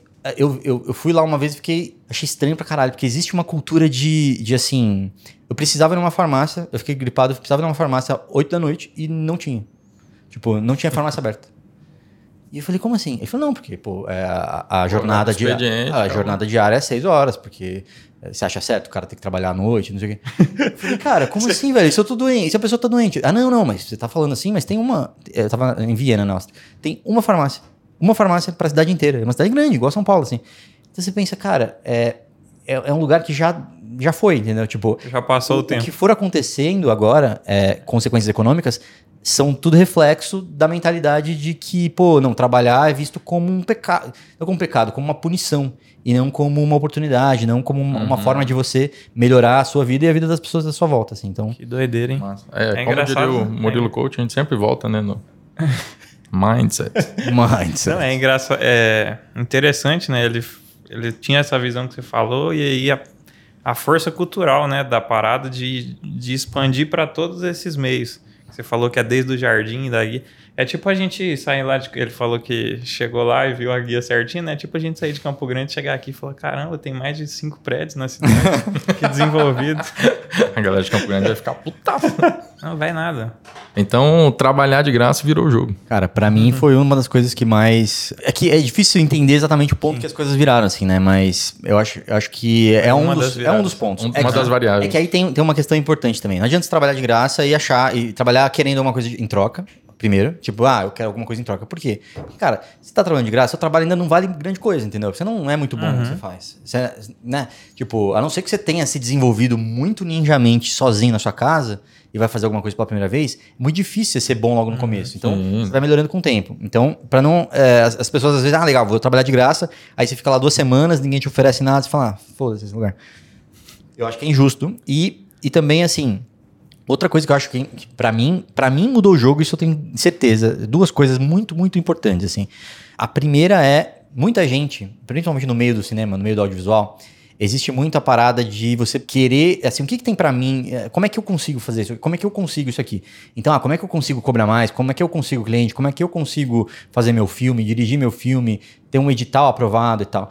É, e você se perde muito a dimensão de ajudar as pessoas. Tipo, ajudar não é sou um bom samaritano, de como que eu contribuo, entendeu? Sim. Tipo assim, agora. Gerar valor. É gerar valor. Eu tô contribuindo aqui, gravando bonitinho, em várias câmeras e com áudio bom e que vai ficar foda depois. A única forma de você ganhar dinheiro na vida é contribuir para a vida das pessoas. Perfeito. E se você não coloca isso como primeira é, opção e esquece um pouco de você no começo, tipo, esquece um pouco de, cara, vai dar trabalho, você vai fazer coisas uhum. que você não uhum. quer, você vai passar a noite em claro resolvendo problema que você não tinha pensado, para entregar as coisas no prazo, né? Você vai ter que ficar se sacrificando, é realmente se, se sacrificar para outras pessoas.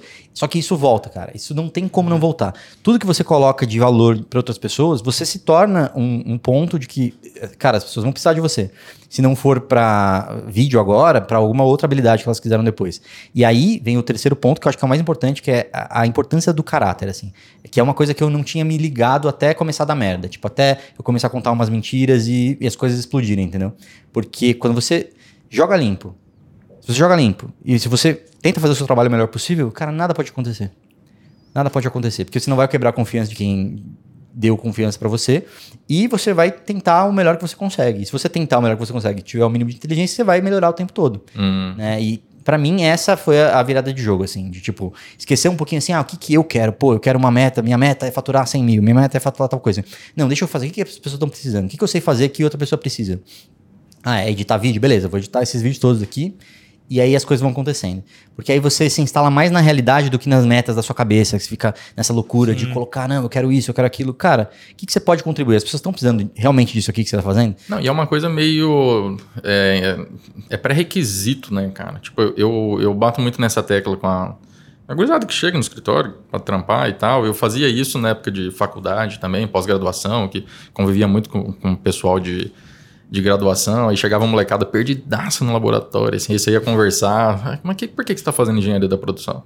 Ah, porque sempre tinha umas respostas meio aleatórias, assim, mas você sabe o que, que você vai fazer quando você terminar? Então, é... A pessoa ela só descobriu que ela não sabe quando você pergunta, quando inclusive. Pergunta, parece que nunca parou para pensar, Mas tá é verdade. Mas é, cara, então, eu acho que é normal. Mas não parece, não é. Nunca parou para pensar. Eu falo parou, porque não. comigo era assim. É, eu, eu, eu, fiz parte desse processo o, aí. O Dylan... Uma o jogo virou. O jogo virou totalmente. Eu era desses que ia descer a ladeira e tipo, chegar nos 50 anos e não entender nada. Tipo assim, essa conversa aqui, eu imagino que eu veria e falar que, que esses. Viajando, né? Trabalhando de graça, só retardado ali. Trabalhando de graça. Então eu acho assim, tipo, sim, a primeira sim. coisa é, é, é, esse nível de consciência do que, que você quer fazer. Tipo, porra, eu quero editar vídeo, eu consigo fazer isso e eu posso resolver o problema do, do cara com isso por que não tentar, né? Uhum. Claro que a gente está falando do jogo virou aqui, mas não é um, um não é um passo nunca de mágica, é, né? É. Então, eu acredito assim que eu até falei isso uma vez, acho que na universidade, palestra, alguma coisa do tipo. Quando a gente tá na iminência de começar, fica aquela insegurança da porra e, e medo de dar merda e tal. Aí o cara fala: "Não, eu vou". É, eu imagino sempre uma sala, tipo essa aqui, aí só que ela tem várias portas várias portas. Aí quando você está sentado aqui na dúvida, não vai acontecer nada mesmo. Você está sentado aqui. Aí você, porra, qual porta que eu vou abrir? Abre uma. Esquece, porque depois que você abrir, vai ter mais outra, outra sala com N portas. E você vai ter que ir abrindo portas de sala em sala até de fato você chegar em algum resultado. Só não vai acontecer nada se você estiver sentado aqui. Tá, se você for para lá e abrir a porta e der de cara com a sala que não tem porta nenhuma, você volta e, e abre outra. Entendeu? Só não pode ficar parado. Eu acho que as coisas elas vão sendo construídas com o tempo, com as conexões, principalmente pessoas com as quais você se conecta. Está falando aí sobre caráter. Eu, cara, tive experiências, aprendi muita coisa, sempre trabalhei com gente mais velha, assim. E tem gente que eu, cara, de verdade, se eu puder evitar voltar a conectar, eu evito, porque é gente que não vale a pena. Uhum. Mas não tá fechada a porta, entendeu? Uhum. Tipo, tem acesso ao cara, o cara tem acesso, se precisar a gente conversa e tal. Mas não é alguém que eu quero caminhando do lado aqui. Uhum. Mas foi relevante lá. Na, naquele momento, foi relevante. Então a gente tem muito que aprender com a galera que a gente está em volta. Tipo, isso aqui que a gente está fazendo agora, esse projeto que está começando agora. A gente vai conversar com um monte de gente, a gente vai ter um monte de experiência que vai valer. Pode ser que não vire nada. Mas, porra, a gente vai estar tá 10 vezes mais preparado para o próximo projeto. Né? Então, eu acho que é, esse movimento com direção, ele é ação. Quando a gente está em movimento, né? Tipo, falar de trabalhar de graça. Eu não vou lá agora pedir trabalho, sei lá, na, na portaria do, do condomínio, do prédio trabalhar de graça aqui porque minha vida vai mudar. Hum, ah, total. é movimento, não é ação, sim, né? Sim. Então eu acho que é, né, quando eu falo que trabalhar de graça para você fez diferença, cara, você estava com essa consciência, uhum. já tinha tido contato com áreas, já estava com, com foco na parada. Pô, isso aqui é uma oportunidade de crescimento, além das conexões, além do valor, além da porra toda. Já eu, tinha um mindset, né? Mindset. Tinha um mindset. eu acho que muita gente ainda, os jovens, falou que a galera perdida e tal, acho que a galera tenta muito muito descobrir sua vocação muito cedo. Tipo, é, não, tem que saber qual é a minha vocação. E o cara fica anos tentando é, e se frustra muito, porque Sim. nem nada é tão incrível assim que, cara, você faz isso aqui durante os seis meses e, meu Deus, que maravilhoso. E pior assim. que tudo conspira, né, pro cara, né? Lá no ensino fundamental ele já tem a, a cartilha de opções dele e escolhe uma. Pois é. E aí o cara, menu, ele. Né? É um e aí qual que é o critério para ele escolher? Ele vê um resultado final. Então, um prédio, o cara pensa, é arquiteto ou engenheiro, mas tipo. Sim.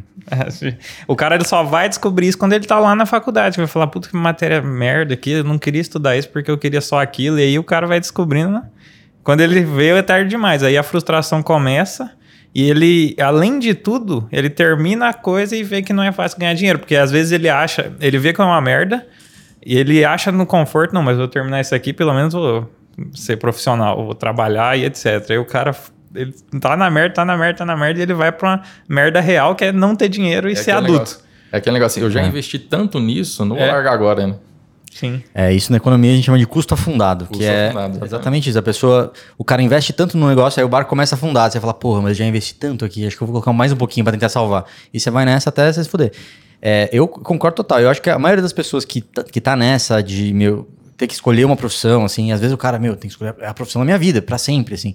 Eu acho que isso é muito cruel com as crianças, com, com, os adolescentes, assim, com a molecada que precisa escolher. Criançada é, de 18, 19. Criançada de 17, uhum. 18. É, e eu, eu acho que, cara, isso, isso acabou realmente criando meio que uma geração de pessoas frustradas, assim, porque o cara entra e fala, porra, não, não é exatamente isso, assim. E, e, meu, nessa época, os julgamentos que você faz de vida são muito assim, pô, o cara escolhe uma profissão pelo status, entendeu? Ah, eu quero andar de terno na Paulista, e o cara entra no setor financeiro, não sabe o que ele faz lá dentro, ele não sabe exatamente o que quer, mas ele, ele quer aquilo. Então, quer ser advogado, quer ser tal coisa. Eu acho que... Ele quer a imagem, né? Quer a imagem, é.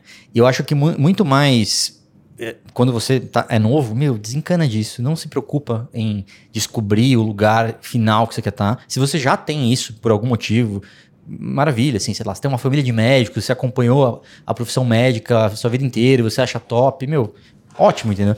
Agora, tem gente que não sabe e fica se martirizando que não sabe, e aí chega aos 25 anos, o cara tentou uma coisa e não consegue, aí vai mudar. Eu, eu, acho que o melhor a fazer nessa época é, meu, tenta testar o máximo de coisa que você conseguir, sem pensar muito em ganhar dinheiro, não. Tipo, criar habilidade. Perfeito. E viver no mundo, assim. Porque uhum. aí você tá entrando em contato. É, por exemplo, você trabalha com tráfego hoje. Sim, também. Cara, não existe nada. Trafegou. Trafego. Polícia Federal. Entre outras coisas. Trafegou. Entre outras coisas, inclusive tornozeleira eletrônica. Já pensou? Eu vou dormir hoje. Vou dormir em um lugar diferenciado hoje, mas tá tudo certo. Essa fronteira, pô, você passou a ver pra São Paulo, você, você tá longe, então, né? não tá pitando. Hein? Essa aqui é, é a versão estendida, essa aqui é premium. É. Cara, essa, essa Esqueci total. Desculpa, velho. A tornozeleira, eu já usei, inclusive. Ah, tráfego. o, o tráfego é, cara, nenhuma escola ensinava isso eh, cinco anos atrás. Então, tipo assim, ninguém tem como vocação, quero ser tráfego. Você nasceu pra isso? Não, porra. Você, você quero, quero ser tráfego. quero, quero ser quero trafegante. Ser trafegante. Só que quanto, quanto mais você vai sendo exposto a, coi a coisas no mundo, e aí você vê, pô, eles precisam disso aqui. Acho que isso aqui eu conseguiria fazer. Acho que eu consigo me dedicar a aprender isso da melhor forma, eu consigo ser útil dessa forma aqui. E aí, talvez daqui 50 anos, todo o tráfego seja feito pelo próprio algoritmo do Facebook e você não precise mais é, de criativo, porque, meu, tem um gerador de criativos, eles testam um milhão e... Foda-se. Mas o que importa é que, cara, hoje isso é necessário e você vai aprender coisas o suficientes para ir melhorando e criando é, novas habilidades para conseguir enxergar outras coisas. É, é você tentar enxergar é, num, assim, você tá em São Paulo, aí tá cercado de prédio. Você tenta enxergar o pico do Jaraguá lá no fundo, sendo que você tá no chão. Você não vai conseguir, você tem que ir subindo os andares. Só que você só vai subir um por um. E as pessoas tentam querer o destino final logo agora, assim. Então, tipo, ah, eu quero viajar de São Paulo pro Rio de Janeiro e eu quero que todos os faróis estejam verdes antes de eu sair de casa. Não vai acontecer. Tem que começar a caminhar. é o que você falou, cara. O caminho se faz caminhando. E aí, quando você está caminhando, você começa a ver as, as, tretas que dá, você começa a ver as coisas que são mais fáceis que, que você achava. É, e cada pessoa também, isso é um conceito legal da economia, de, de que de vantagem comparada. Tipo, por exemplo, eu tenho uma facilidade incrível de assistir vídeos de quatro horas. Então eu sou uma pessoa que, que tenho uma facilidade de, sei lá, de ver muitas palestras e traduzir isso depois para uma aula, por exemplo. Então é uma coisa que eu fiz que deu muito certo, as pessoas adoram essas coisas que eu faço. Eu dou esse exemplo porque, assim, ah, coisas que você poderia gastar muito tempo que outras pessoas não têm essa mesma facilidade. Acho que eu né? gastaria 20 dias para ver um vídeo de 4 horas. você vai parcelando. No aí, 2x, assim. né? em 3x. E aí você volta um pouquinho, eu não entendi essa palavra. 3x é uma merda. E, aliás, ó, você que tá ouvindo a gente 3x, você é um herói. Cara, você é foda. E é- do mesmo jeito tem país, sei lá, é muito mais fácil você fazer é, agricultura lá no Mato Grosso do Sul do que aqui na, na capital de São Paulo. Tipo, é uma vantagem que o Mato Grosso do Sul Sense... Caralho, eu não sei. MS, Sul Mato MS. Grossense. Sul Mato MS. Grossense tem, é, tipo, essa é uma vantagem que esse cara tem em relação ao paulistano. É, e outras vantagens a gente tem aqui que não tem lá. Então, se você tentar ser uma coisa muito boa em algo que você não, você não consegue também, você vai estar tentando contribuir. Tipo, é muito esforço para pouco resultado. E a maioria das pessoas desencana depois de um tempo, assim. Então, é, a- a- tentar entender também o que, que você consegue ser bom. Potencial, né? Potencializar é, a habilidade que você já tem, natural. Pois é, imagina se o Ronaldinho ti- tivesse tentando, querendo ser um contador, assim. Ele ia ser um contador frustrado pra caralho, entendeu? basquete. É, é- e é possível ele, ter, ele ser contador também, se for o Ronaldinho Gaúcho, né? Tá ligado que ele é, né? Formado em contabilidade, inclusive. ele tá na faculdade, ele tá fazendo online. Olha essa foto dele aqui, né? Acabou de postar. Vou até pesquisar depois pra ver se tem alguma relação com o Ronaldinho com contabilidade. Cara, isso aí eu, eu demorei a, a perceber, mas eu acho que tem um milhão de pessoas hoje chorando, agora, inclusive, nesse quarteirão, um milhão de pessoas nesse quarteirão chorando, abraçado no travesseiro, porque tá frustrado tentando fazer alguma coisa que não era pra estar fazendo, tá ligado? É igual eu, quando era moleque, tentando jogar bola. Puta merda, por que, que eu queria jogar bola? Porque todo mundo jogava bola e era da hora. Ah, velho, vai tomar no cu, eu sou ruim. E eu tentava. Entendeu? O que que gerava? Frustração pra caralho. Porra, vai jogar ping-pong, entendeu? Por isso que eu comprava a bola. Eu, eu, eu- eu tive esse mesmo problema. Eu também era ruim de jogar bola. Falei, vou tentar outro esporte. E aí foi quando eu tentei é, vários esportes e eu era ruim em todos. Aí, ó. Aí você voltou a jogar bola. Aí você percebeu que você era bom até de bola. né? Comparado, É verdade, compensa. eu sou brasileiro. Eu acho que se eu for pra, pra Senegal, tá vendo? No pior é que os caras jogam bem lá. É, e aí eu fui jogar videogame. E aí eu era ruim também. Eu falei, porra, precisa achar alguma coisa assim. Mas é, mas é foda isso, realmente, porque a competência é, é uma parada que ela é muito, muito importante. Assim, eu nunca pensei que. Eu, eu acho que é uma das coisas mais importantes na vida você ser competente em alguma coisa. Porque significa que você tá conseguindo gerar valor pra alguém. Nem que seja pra sua família, entendeu? Nem que seja, pô, eu sou muito bom em consertar todas, pregar quadro. Não sou eu. Eu, eu não sou essa pessoa. Tem, tem uma parede pra pintar lá que eu tô há uns dois meses só enrolando pra Não pintar. compensa, não compensa. É, não compensa. Chama alguém e pinta. É. melhor. Mas é exatamente isso. Tipo, se você é bom no que você faz, você fala, velho, beleza, eu vou pagar um cara pra fazer isso aqui. É, sa- Sabe o que, que é o Porque a foda? minha preguiça é só arrastar as mesas. Até O arrastar as mesas eu já tô com preguiça. Não, mas o foda disso aí. Tem um cara pra Ah, arrastar velho, o. Dylan não é casado, ele nunca vai entender isso. Vai entender quando casar. E, e você vai casar, você tá ligado? Aí ele já ia. Ele já ia né? Já ia falar um negócio aqui, mas não vou falar, não. Que vai que me. Vai que dá ruim depois. Cara, não é, não é a pintura da parede. É todo o ambiente que se gera em torno da expectativa de você pintar a parede faz três anos, entendeu? É, só casa era meses, isso. tá? Só, só que eu não sou tão vagabundo assim também. Não, é, Daqui a gente três dá uma- anos ele falou. A gente "Puta dá uma que pariu", exageradinha aqui. É que três meses pra três anos também, né? Ah, é, passa assim, né? Ainda mais parede sem pintar. Não, filho, eu, eu cheguei num, num acordo com a, com a Naira lá em casa lá. Falei, não, filho, pode chamar, chama. Só, só me avisa quanto que vai ser pra eu ver se dá. E É, não, e, e porque tem coisas que eu falo, pô, vou pagar 300 conto pro cara pendurar cinco quadros aqui. Mas, se, se não for isso, você não vai fazer, velho. alguém te oferece 600, você não quer, né? É, Vou exatamente. pagar 300, aí 600. Não, e tem essa também. Às vezes você fala, não, não vou pagar pra fazer isso aqui. Aí você começa a fazer, puta, valia, hein? Valia esses 200 É. Porra, não é tão difícil assim. dava Nem até era tão um- caro.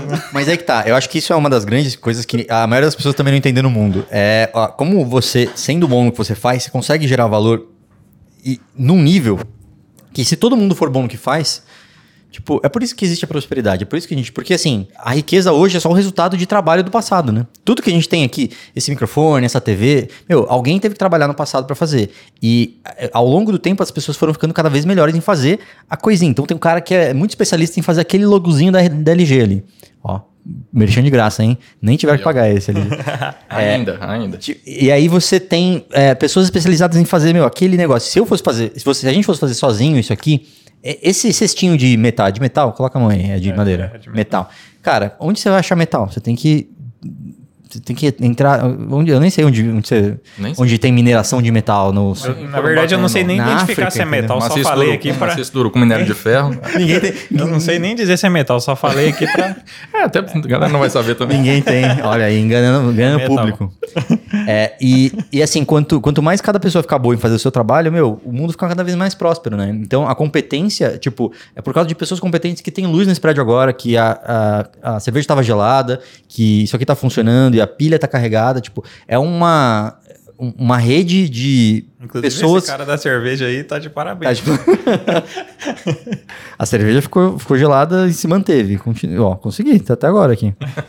É, e sem isso, você não tem o que a gente tem hoje. Assim. Eu acho que parte da, dessa, dessa, mentalidade de que, meu Deus, alguém tá, o cara tá explorando. Se o cara é, é, bilionário, tem um monte de pobre, então o dinheiro que ele tem era para estar tá com os pobres e tal. Cara, você não entender como economia funciona. A economia não é soma zero. Tipo, as coisas não são assim, porque o cara tem um milhão. Aliás, vamos, vamos pegar o, o Jeff Bezos, o, o bilionário. É, é, é o cara mais rico do mundo, não. Foi passado pelo é, um Elon Musk. Você pega assim, cadê esses bilhões dele? Tipo, ah, onde estão? Tá no banco? Tá embaixo do colchão?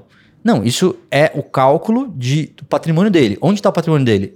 Tá na Amazon. O que, onde está essa Amazon? Meu, em caminhão, em, em galpão, salário da galera, tipo, em equipamentos e tal. Então, assim, na real, se você, se você interpretar de forma correta, todos esses bilhões desse cara estão a serviço das pessoas, da população. É o que cara... você falou, são, é resultado de uma geração de valor imensa, né? É, é proporcional à geração de Além valor. Além de ser resultado, hoje ele está contribuindo mais para o bem-estar da população do que, do que não existir, entendeu? Porque, Sim, certo. É, tipo, o dinheiro dele que ele podia estar tá lá comprando prostitutas e champanhe e uma banheira de Nutella, ele podia estar tá gastando esse dinheiro dessa forma. tudo junto também. É, mas ele, tá, ele, pega, ele pegou essa grana e colocou num caminhão pro cara estar tá lá dirigindo, entregando mais rápido, entendeu? Então, assim, esse dinheiro desse bilhão tá, no fim das contas, a serviço da população, porque o cara que compra na Amazon não é milionário. Perfeito. Né? Tipo, então, no fim das contas, essa riqueza toda gerada e tal, não sei o quê. Se o cara quiser guardar o dinheiro dele, ele vai perder dinheiro, porque o dinheiro perde valor com o tempo, né? Então, é, é uma das paradas que eu acho mais importantes das pessoas entenderem, assim, e acho que tira até um pouco da culpa de muita gente que não é bem sucedida ou não, ou não consegue acumular patrimônio porque acha que é errado, entendeu? Acha que tem essa exploração, enfim. Hum, eu, eu espero que não seja inimigo, a visão né? do público, de vocês, mas é sempre bom falar não, porque... Mas na verdade eu acho que é legal que seja, porque precisa mudar com emergência, ah. né, cara? Sim. Eu não, não, lembro quem foi que eu ouvi falando sobre isso. Não foi o, o Thiago Negro ou o Pablo Marçal ou alguém do Instagram. Mas, tipo, você quer ser milionário, você precisa servir mil pessoas. Você é. quer ser bilionário, você precisa servir um milhão de pessoas. E é isso que você está falando, é a mesma lógica. Uhum. É o servir. Quanto mais gente você serve, você consegue resolver problemas, você consegue atender. O, faturamento, o patrimônio, ele vai acompanhar Total. proporcionalmente. Né? É, um, é um pensamento que o pessoal tem que é, é, no nós contra eles, né? Guerra de dois lados, mas tá, é tudo num, num ecossistema que pode beneficiar. Total. Eu acho que o capitalismo é um jogo de cooperação, assim. Certo. É um jogo que as pessoas estão trabalhando e todo mundo trabalha. Tipo assim, o, é uma frase do Adam Smith, aliás. Tipo, o açougueiro não acorda 5 da manhã para ir lá pro açougue, cortar carne no frio do caralho, pela beleza do coração dele, porque ele é um cara maravilhoso e tal. Ele faz porque ele quer ganhar dinheiro. Uhum. Mas só porque ele quer ganhar dinheiro, ele realmente acorda cedo e vai lá, e aí você consegue fazer esse churrasco de fim de semana, entendeu? A mesma coisa o padeiro. Então, é pelo, pelo interesse próprio, que é natural das pessoas, de, de se ajudar e ajudar a própria família e tal, que as pessoas vão lá e contribuem para o mundo, né? Porque é a única forma honesta de você conseguir dinheiro. É você produzir alguma coisa e oferecer para outra pessoa comprar. Tipo, é, tem que ser voluntário, né? Toda transação é voluntária. Tipo, se chegar lá no mercado e falar, olha, eu tenho... Quanto foi isso aqui? Seis reais? Oito reais? Enfim. Essa pequenininha, acho que é cincão. Cincão. cincão. Tipo, você valorizou mais ter a Heineken do que ter os cinco reais.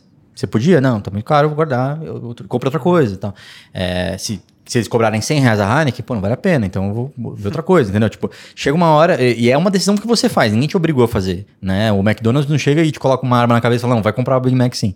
Então, toda, toda transação que é voluntária é, é, é valor para os dois. Uhum. Essa troca, ela por definição, ela é uma geração de valor mesmo. Assim. E aí, voltando na questão do, do do propósito, da, da, da, clareza, da missão. A real é que você não consegue fazer a vida inteira uma parada que, que é um saco de fazer, né? É. Tipo, você tem. E outra coisa, você tem muito mais facilidade do que eu, por exemplo, para montar uma estrutura audiovisual, fazer uma captação. A qualidade que você consegue atingir, ela vai ser muito maior. Você no teu máximo potencial, a tua uhum. qualidade vai ser muito maior do que a minha qualidade no meu máximo potencial para fazer esse mesmo serviço. Então, o teu serviço ele vai ter muito mais valor. Uhum. Fora que, sendo uma parada que faz sentido para você, é natural para você e você gosta de fazer e tal, você consegue fazer isso com leveza. Né? Vai ficar é. suave para fazer isso o tempo que precisar. Para mim, já pode ser que custe mais. E aí eu posso fazer, não, tá dando grana, eu vou ficar fazendo, tá dando grana, eu vou ficar fazendo. Dá dois, três anos, o cara tá fudido, tá zoado. É, eu concordo. Eu, eu acho que quanto mais você tá disposto a ficar o seu tempo de folga estudando sobre a sua profissão, tipo, é, um, é, um, é uma dica que, pô, acho que você está indo pro caminho certo, sabe? Tipo, se você consegue ficar vendo é, livros e documentários sobre o assunto e tentar entender o máximo que você consegue sobre aquilo, é, sei lá, podcasts e tal, acho que é uma indicação de que, meu, você consegue toda, todo dia melhorar, entendeu? Ser, ser uma pessoa melhor. É, e, e, cara, competência não se constrói do dia pra noite e não se constrói também com diploma. Tipo, é, é uma questão de, de ir fazendo devagarzinho, assim, e ir melhorando e. E afiando o machado, né, afiando né? Todo machado. dia. E acho que todo, principalmente as profissões que são práticas, assim. Tipo, porque uma coisa, sei lá. Você, acho que médico também, mas o médico, você tem a prática médica, que eu acho que você realmente ganha com a, com a, a, a parada, mas existe um período muito grande de estudo anterior que é necessário para você não cometer nenhuma merda no dia. Tipo, ah, vou fazer uma cirurgia. Você tem que entender exatamente como funciona aquele órgão, quais são os problemas que pode dar, etc. É, sei lá, câmera já é um pouquinho menos problemático, né? Ninguém vai morrer se ali acabar a bateria eu não, não, não perceber. Então, são coisas um pouco diferentes. Mas é, os dois você só fica bom fazendo. Tipo assim, o, o, o cirurgião, mesmo as coisas que você tem que estudar pra caralho, você só aprende fazendo. Né? Tipo, o cirurgião de 10 anos de experiência, é muito melhor que o cara que acabou de fazer. É, assim, é inegável, mas a maioria das pessoas já quer tá boa logo no começo. Assim, o cara quer que o primeiro filme dele seja uma obra-prima. Ele quer que o primeiro lançamento dele seja já um estouro e tal. E, cara, começa devagar e, e tenta ir melhorando pouquinho a pouquinho, que eu acho que é, é até mais humano, assim. É, é, com você mesmo é mais tranquilo. Assim, Porra, não, não precisa ser um Superman, você só pode ir melhorando devagarzinho, né?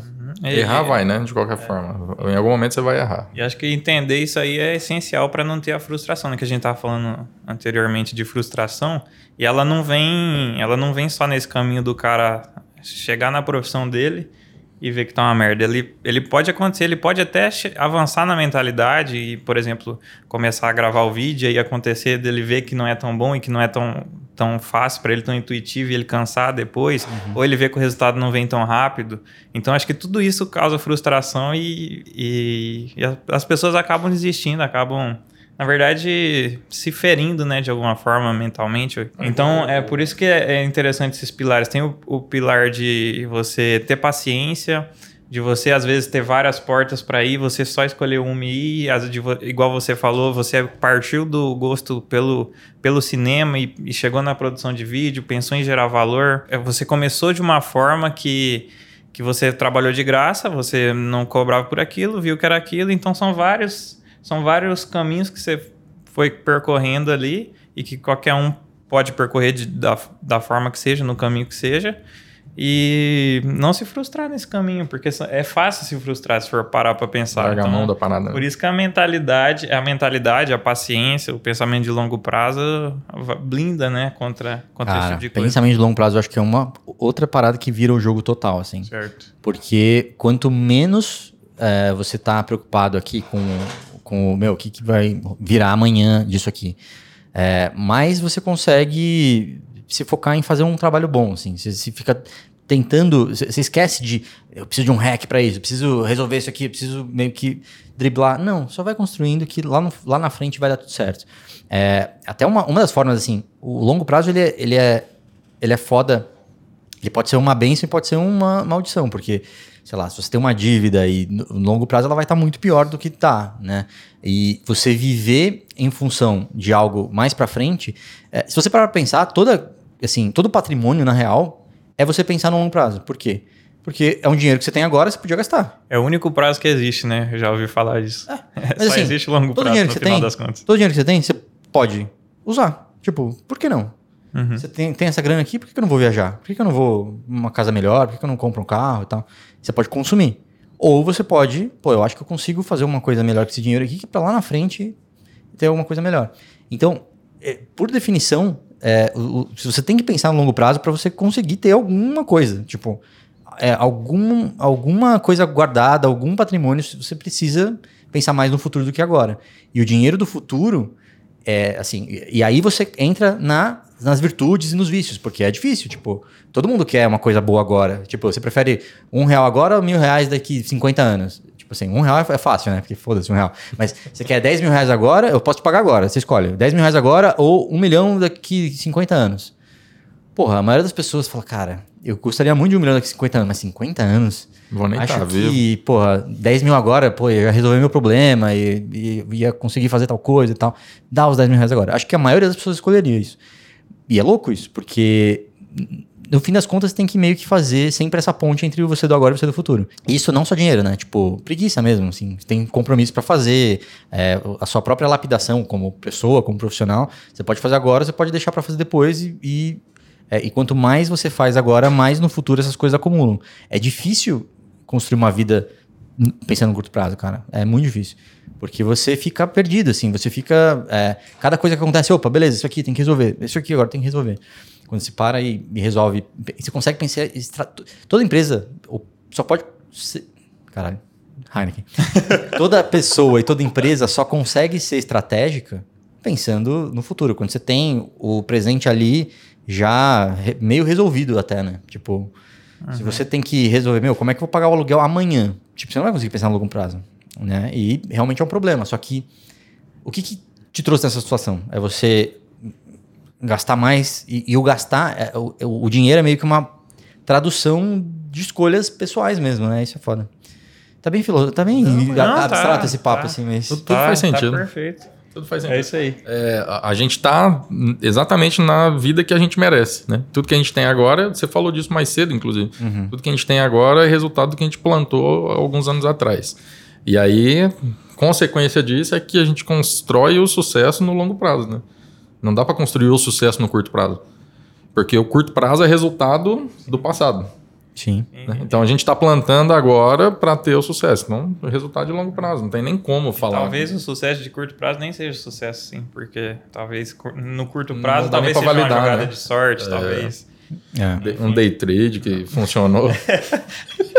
Caramba, esse aí é raro, hein? Esse aí é sucesso, na verdade. Eita! o único sucesso de curto prazo seria no day É um trade. day trade de sorte. Era show de bola. E aí eu ia falar do Drunk Canvas, mas a gente fez o Drunk Canvas durante todo o episódio, né? Sim, mas- Drunk Canvas é um quadrinho que a gente tem. Não sei se você, conhece o Sexy Canvas do, do Diamant. Conheço. A gente está fazendo um Drunk Canvas, que na verdade é, é aquela conversa de bar que sai negócio. Boa. né? Muitos negócios fechados aí na, na mesa do Poiá e tudo mais. Então, Poiá é um espetinho que tem lá em Campo Grande. Recomendado a galera que vai para Campo Grande aí. Eu fiquei pensando, será que eu sabe conheço apoiar. esse cara apoiar? Não, Poiá a gente não faz nem. A gente nem cobra para anunciar aqui o Poiá, que é o primeiro parceiro, né? É, primeiro parceiro aí. Vai cair em breve, vai cair em breve, mas não, não vai cair, brincadeira. Nós somos parceiro, não é concorrente. Mas vai ser o segundo. E aí o Drunk Canvas é isso aí, a gente vai tomar uma dosinha e discorre sobre o negócio, mas eu acho que funcionou bem, né? O, o episódio todo. Na verdade, a gente tá fazendo uma, uma marca própria de uma cachaça. Não sei se você Aham. conhece cachaça. Opa. Cachaça, cachaça raiz mesmo. Então a gente está fazendo em parceria com. Parceria não, uma licenciada da Seleta. Não sei se você conhece a cachaça. Seleta. Aham, sim. Então, aí a gente vai estrear em breve o Dorn Canvas com ela. Então chega um momento dentro do podcast. Entendi, boa. A gente, todo, todo mundo, quem quiser também, não é obrigatório, né? Toma Aham. uma dose. E aí a gente vai estar bem mais solto do que duas Heinekens, por Porra. exemplo. Mas não sei se eu quero estar mais solto que eu tô, não. Acho que tá bom. Falamos de negócio, falamos de dinheiro. Seleta Meu Bar vai chamar, porque Meu Bar. em breve Meu Bar. Meu, bar será é? É, em qualquer momento a gente vai expandir para São Paulo também, você está convidado para se associar. Opa. Mas Basicamente vai ser um, vai ser de fato uma, uma, uma cooperativa. Então você vai ser proprietário do seu próprio bar. Aí quando você estiver saindo do serviço, estou gravando um podcast aqui de boa e tal, aí você passa lá no seu bar você vai chamar de meu, sua mulher vai te ligar e você vai falar, não, eu tô aqui no meu bar, vendo tô como resolvendo é tá. as coisas aqui no é, meu bar. Negócio, Exato, caralho. E, e, você vai estar protegido juridicamente se tudo der certo, né? É. Pra falar meu bar, ele ser seu, de verdade. Associado você fato, e qualquer um. Porra, legal. É por aí. É, então, rolou o Drain Canvas, eu acho que... De alguma maneira. É, deu play e é nóis. não sei, a gente não sabe fechar podcast até agora. É verdade. Então, como é que encerra podcast? Não, mas antes de encerrar, assim. a gente tem a pergunta, né, do meu É, bar. verdade. Então, eu, eu aproveitando. tudo isso e esqueci da pergunta. Era, era pra isso? Era. Sim, a Seleta... Esse é o problema, trabalhar com cachaça. Né? A Seleta Meu Bar, literalmente. Né? A Seleta Meu Bar, ela é o o nascimento de alguma forma do meu bar. Assim, o meu bar vai ser um estabelecimento como qualquer outro e vai uhum. funcionar, vai ter várias coisas como qualquer outro, só que ele vai nascer aí na cachaça que ela é um, é um símbolo, né, de, de prosperidade para nós. Então, algumas pessoas é o símbolo da falência. Exatamente. Ah, mas aí tá, aí também é um, então, um pré-requisito do meu bar. É o seguinte: você tá triste, você tá chateado, você tá puto o segurança não vai deixar você entrar. É, boa. É, é só um lugar de celebração é, e é, alegria. É para desmistificar esse, esse é, não, da, não é boteco. Esse de... lado não vai ter. É só para celebração mesmo. Sim. A gente quer, quer mudar, quer virar o jogo, né? Dessa, da galera que se afoga, afoga as mágoas. Que... E aí a pergunta é: o que não poderia faltar no seu bar? Caraca. Se você tivesse, quando você tiver. Quando eu tiver, se eu tiver. Cara, eu acho que conversa Acho que é isso. É, aliás, a, acho que é até uma coisa válida, porque tem bar que você vai que a música tá tão alta, parece que ninguém quer que você converse, assim, parece que, velho... Você grita, né, só que não é, ouve, é, aí o cara gritando, concorda. Você aí sai o rouco do bar, tá ligado? Uhum. É ruim pra caralho. Então acho que é isso, conversas verdadeiras e, e, amizades também. Fechou, é nóis. E o que teria nos... Você falou que não poderia faltar? Não pode faltar o... isso aí. E o que, que não pode ter? O que pode faltar? Se tiver, fudeu. É, se merda. tiver, você não vai curtir. É, cara, se eu tiver no bar acontecer isso aqui. Ou algum elemento não que volto mais. você. É, cara, é, iluminação ruim. Você entra no bar que tem a iluminação do Habibs, assim, tudo muito claro. É ruim. Tipo, tem que ter uma vibezinha, tem que ter uma luz mais baixa e tal.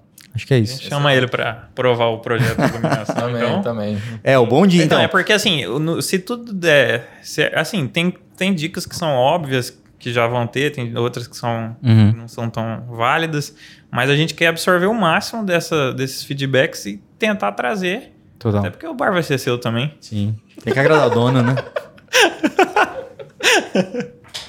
Podia, os entrevistados do, do Jogo Virou Podcast podiam ganhar algumas cotas ali no, por um período sim, e tal, para depois se associar de fato, né? Vamos pensar, não, vamos fechar agora. Quantas cotas? Se tivesse pra... seleta meu bar você na escolhe... mesa, tinha fechado. Você escolhe quantas cotas, a gente não definiu o total de cotas. É. boa, boa. Mas isso, isso, é uma coisa foda também. Eu falei iluminação, é muito louco como às vezes você é, estudar sobre uma coisa. Por exemplo, eu sempre. Teve uma época da minha vida que eu queria até ser arquiteto, assim, porque eu acho legal, mas porque eu gostava de desenhar, coisa que não tinha nada a ver com o real motivo. Mas o arquiteto, ele tem um pouco a, a coisa do, da iluminação é, do vídeo, tem muito a ver, principalmente quando você faz ficção, com é, o, o, ambiente, assim, você tá bem no ambiente, então você começa a entender, tipo, a psicologia de ter uma cor mais quente, uma cor mais fria, por que, que a luz direta é diferente de uma luz difusa, é, e aí quando você começa a perceber isso, e aí você fala, porra, agora isso aqui também é importante, não só no cinema, na vida também. Tipo, tem lugares que você vai, tem bares que cobram, aliás, tem restaurantes que cobram, tipo, triplo, o quádruplo do preço só porque o lugar é uma vibezinha legal, uhum. assim. E a vibe é 80% iluminação. Se você vai num bar, num bar muito chique, tem certeza que tem um design de luz assim muito muito bom. E Os pontos mais mais localizados, coisinha mais pontual, mais amarelinho, um amarelinho, porque tem tem lugar que você vai que parece tipo um mercado e aí você fica naquela, porra, dá vontade de ir embora assim, né? E não é e, e é meio irracional até, é, meio é, tipo, Então, você falando instinto. isso, eu tô percebendo das experiências, mas é. É, tipo, você vai no Outback, que é um normal, assim, é um restaurante que tem um cuidado com isso, mas é um pouco mais. Não é muito chique nem nada. Mas, pô, é uma vibe muito diferente de você ir num lugar que tá um, aquela luz de. É, né, aquela luz de mercado, luz de galpão, luz de escritório, assim. É, é a mesma pegada do, da música do mercado, né?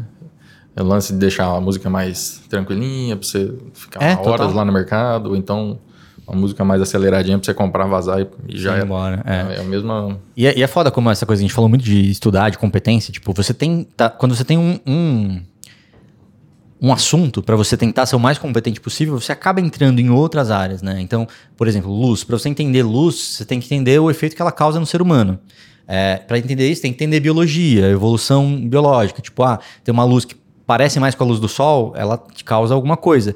E, e, e causa alguns hormônios seu, né? Quando você, é, se, se tiver luz a janela aberta, você acorda. Por quê? Porque isso estimula alguns hormônios em você que é diferente de quando você vai dormir.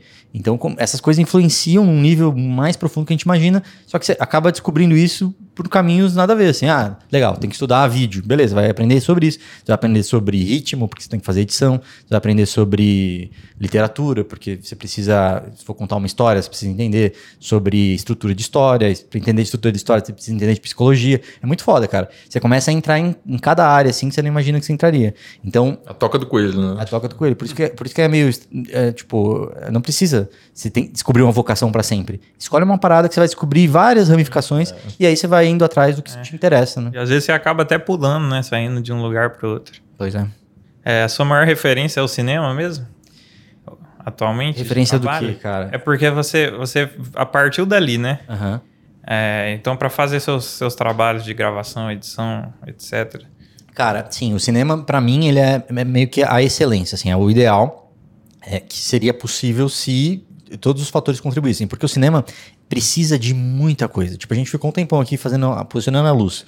No cinema é isso para cada cena, para cada plano. Então você vai filmar o detalhe do microfone, tem que mudar a luz de lugar. Você vai filmar, tipo, o, o seu plano, a luz tem que estar tá boa em você. O contraplano, que é a câmera do outro lado, a luz tem que estar tá boa nele. E aí você vai mudando e tal. Então é uma coisa que é uma arte muito artesanal, que é, é muito na excelência, assim.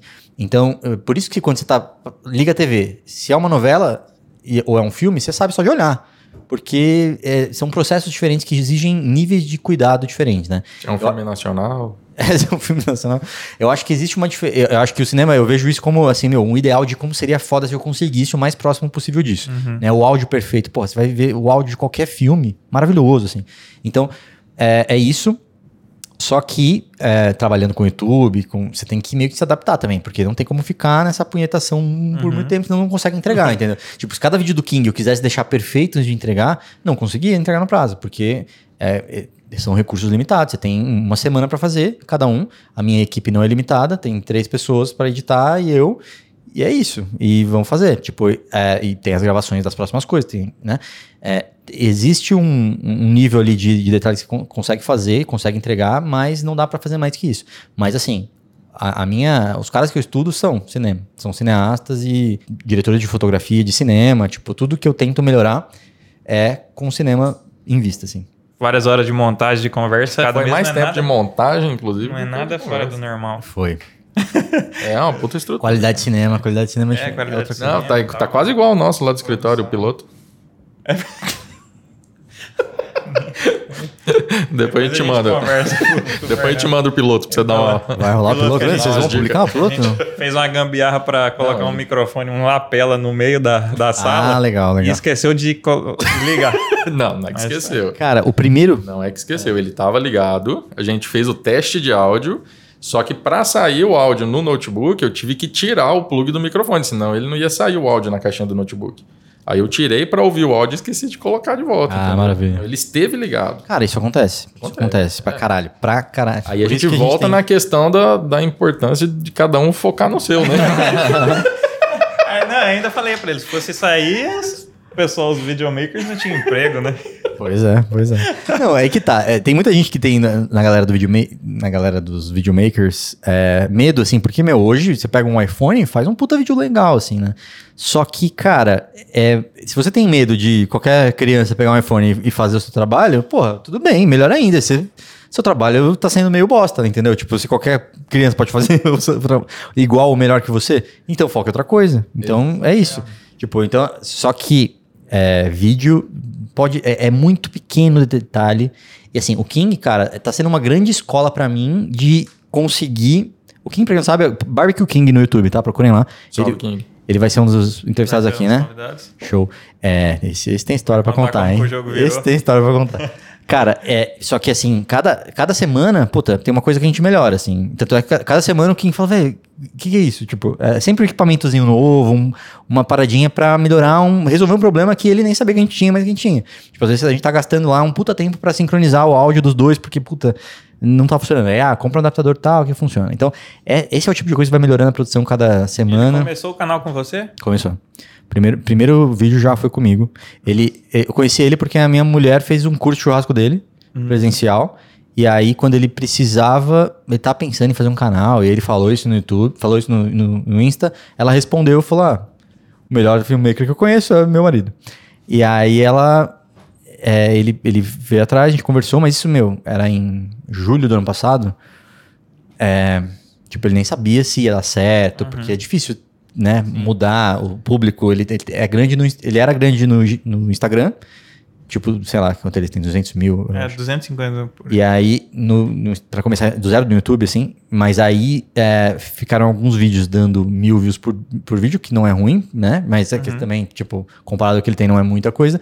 Mas aí o, o vídeo do Churrascarias. churrascarias bombou demais. Assim. Bombou, né? Era a melhor churrascaria de São Paulo. E a galera quer muito saber, meu, quais são as melhores churrascarias. O cara quer ver, cara, entendeu? Cara, esse, e, esse são... e aí... A gente tinha acabado de voltar de Sampa pra Campo Grande. Fala, puta, podia ter postado esse vídeo aí um mês é. antes, né?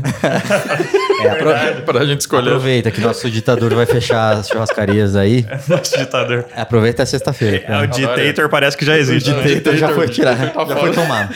Se juntar o King e o Imperator, será que não derruba o ditator? é uma boa, né? Né? combo, né? Só, só pra aproveitar o assunto, você tava falando lá do maluco que tá pegando vídeo do Insta, de live e tal, e transformando em conteúdo para YouTube. Uhum. Cara, sei lá, zero o vídeo é uma bosta, 10 é o melhor vídeo para YouTube do mundo. Uhum. Quanto um vídeo de Instagram adaptado para YouTube consegue pontuar aí numa escalinha dessa? Cara, eu acho ruim.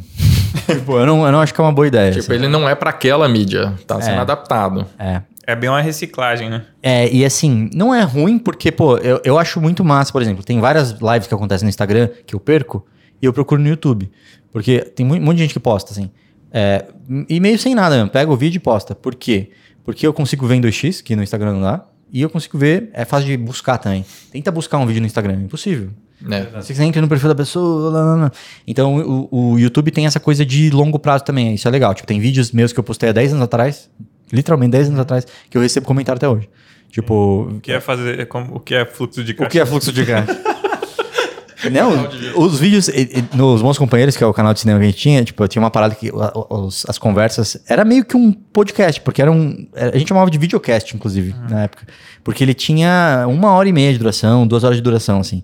É, porque era a gente falando, vamos falar sobre Batman é, eternamente. E aí, a gente falando de Batman pra caralho, entendeu? Sem parar.